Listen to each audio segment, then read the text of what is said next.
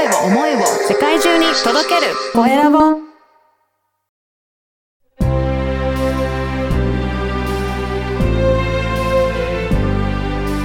経営者の志こんにちは、コエラボの岡田です。今回はクリスタルヒーラーの美穂さんにお話を伺いたいと思います。美穂さんよろしくお願いします。はい、よろしくお願いいたします。まずは自己紹介からお願いいたします。えー神奈川県藤沢市の江ノ島の近くでクリスタルヒーリングを行っております。クリスタルヒーラーの美穂と申します。よろしくお願いいたしますよ。ろしくお願いします。このクリスタルヒーリングってもう少し詳しく教えていただきたいんですが、どういったことをされるんですかね？はい。えーっとですね、クリスタルといっても水晶だけじゃなくって、うんまあ、水晶をはじめとしていろんな色石を使って、はい。まあ、体にはあの7つのチャクラがあるって言われてるんですけれども、うんはいそこのチャクラの上にその石を使って、こう幾何学模様を描いていくんですね。はいで、。そのエネルギーでチャクラを癒していく。チャクラのエネルギーを調整するって感じですかね。はい。そんな感じのヒーリングをしています。そうすると、調整していくと、その人自身どんな感じに変化されるんでしょうかね？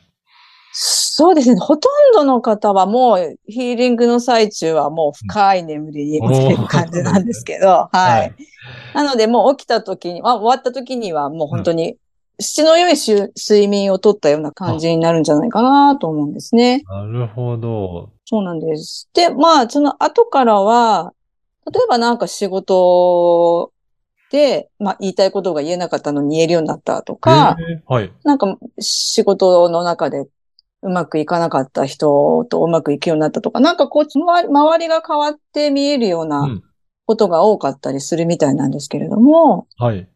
別にそれはあの、周りが変わったわけじゃなくて自分の中のエネルギーが変わったので、ななんか周りが変わったように見えるんじゃないかなと思ってます。へえ、そうなんですね。い、や、はい。こうやって自分自身が変わっていくと、相手との関係性もそういうふうにか変化していくっていうことなんでしょうか？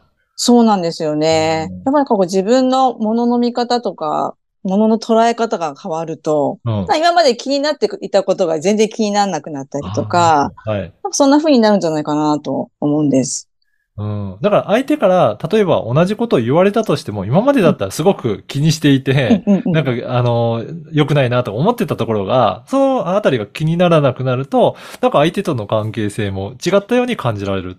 そういうこと。そうですす、そうです。うん、そうだと思います。なんかそこでね、なんかカチンと来てたのが、なんかこう、スルッとこう、スルーできるようになるとか、はい。なんかそんな感じだと思います。そうすると今まで人間関係で困ってたような方も、なんかそういった生きづらさを感じたものが少しね、和らいでいたりとか、そういったこともあるんでしょうかね。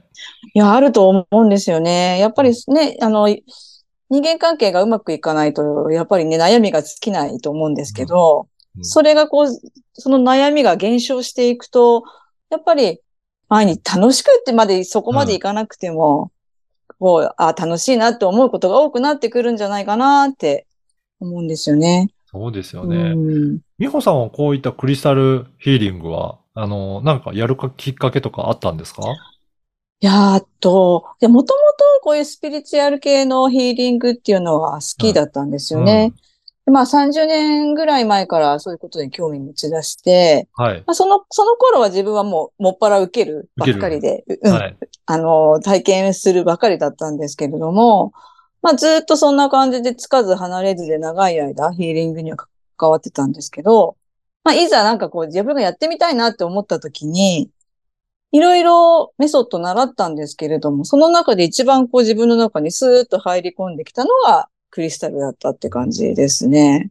なんかやっぱりそういったクリスタルとの相性が良かったみたいな、そんな感覚ですかね。そうですね。なんかすごく相性があった感じで、波長があった感じがしました。おー、そうなんですね。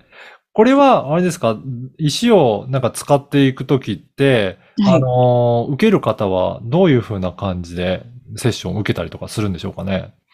えっと、はじめ、まあ、あの、ヒーリングも、まあ、リーディングもやっているんですけれども、どちらにしろ、はじめはリーディングから入るんですね。はいで、まあ、たくさんの石の中から、一応7個気になる石を選んでもらって、それをこうランダムに置いてもらうんですね。で、そこから、まあ、あの、こっちがあの、リーディングをしていくんですけれども、うん。それっていうのはなんかその方の潜在意識からのメッセージだったり、うん。なんかこう気づいていないところを、こう、無意識に選んでいる石ですので、なんかそういうことが現れていることが多いんですよね。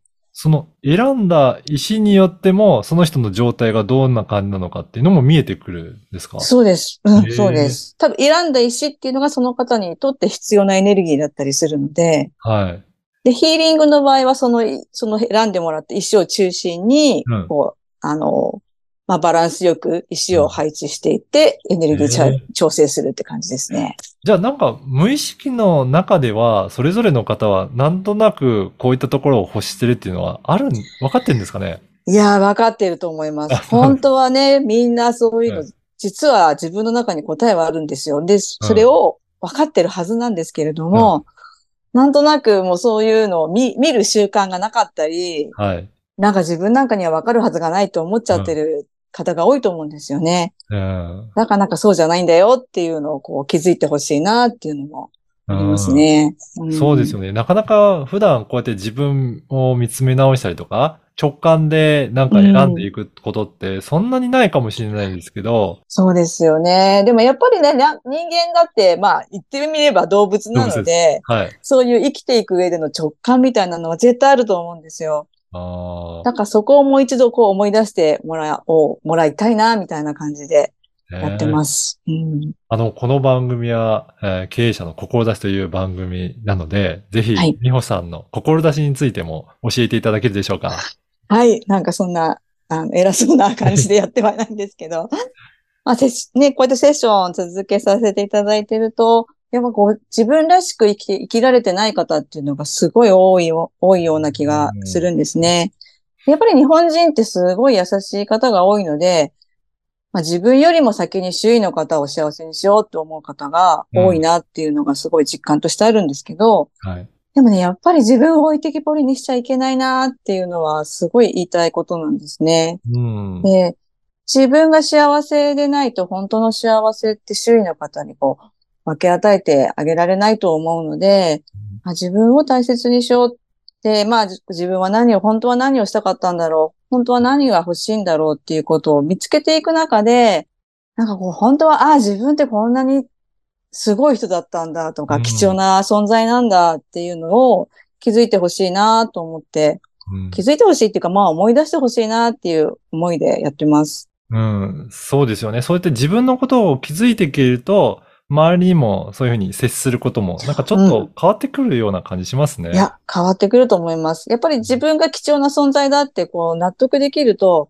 周りの人だって貴重な存在なんだっていうことがこう腑に落ちると思うんですよね。うん。うん。なんかそうやってね、なんか徐々にでも広がっていったらなんか世界平和にもつながるような感じもして確かに。みんながね、そういうふうな感じの気持ちになっていくと、うん広がっていけば、いい世界になっていきますよね。いや、そう、本当にそう思うんですよね。だからまあうん小さなことなんですけど、ちょっとずつでもそういうふうな世界になっていけばいいなという思いでやってます。はい。そして、美穂さんは、なんと出版も今後予定されてるっていうことなんですが、はい。はい、そうなんです。なんか本当にすごいいいタイミングでこのね、あの、お話しいただいてすごい嬉しいんですけれども、一応まだはっきり日付は決まってないんですけれども、多分5月頭か、ごまあ5月中には出版できるんじゃないかなと思っているんですけれども、はい。あの、生き生きづらさを抱えた方に向けてということで本を書かせていただいたので、うんもしよかったらお読みいただけたら嬉しいなと思います。はい。ここは、書籍の中でどんなことを、えー記載されていらっしゃるんでしょうか？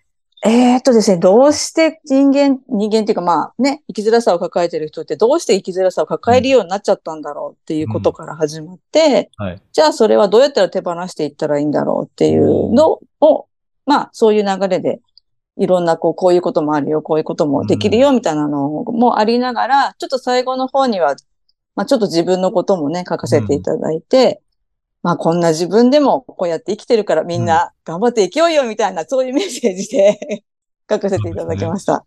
ぜひ、はいなんかね、今そういった生きづらさをちょっと感じてるような方だったりとか、悩んでる方にも、まずはぜひ読んでいただくといいですね。そうですね。もし読んでいただけたら本当に嬉しいです。なんかね、ちょっとでも元気づけになればいいなと思ってますので。ね。うんはい。で、えっ、と、アメブロの方のあの URL をここのポッドキャストの説明欄に記載させていただきますので、そこではい今度出版されるときにはご案内も書いていただける感じですかね。はい、はい。もうあの、ブログの方にはそういうこと逐次、はいあの、宣伝させていただいてますので、そちらの方お読みいただければと思います。はい。ぜひ、あの、アメブロチェックいただければと思います。はい、よろしくお願いします。はい。今回はクリスタルヒーラーの美穂さんにお話を伺いました。美穂さんどうもありがとうございました。ありがとうございました。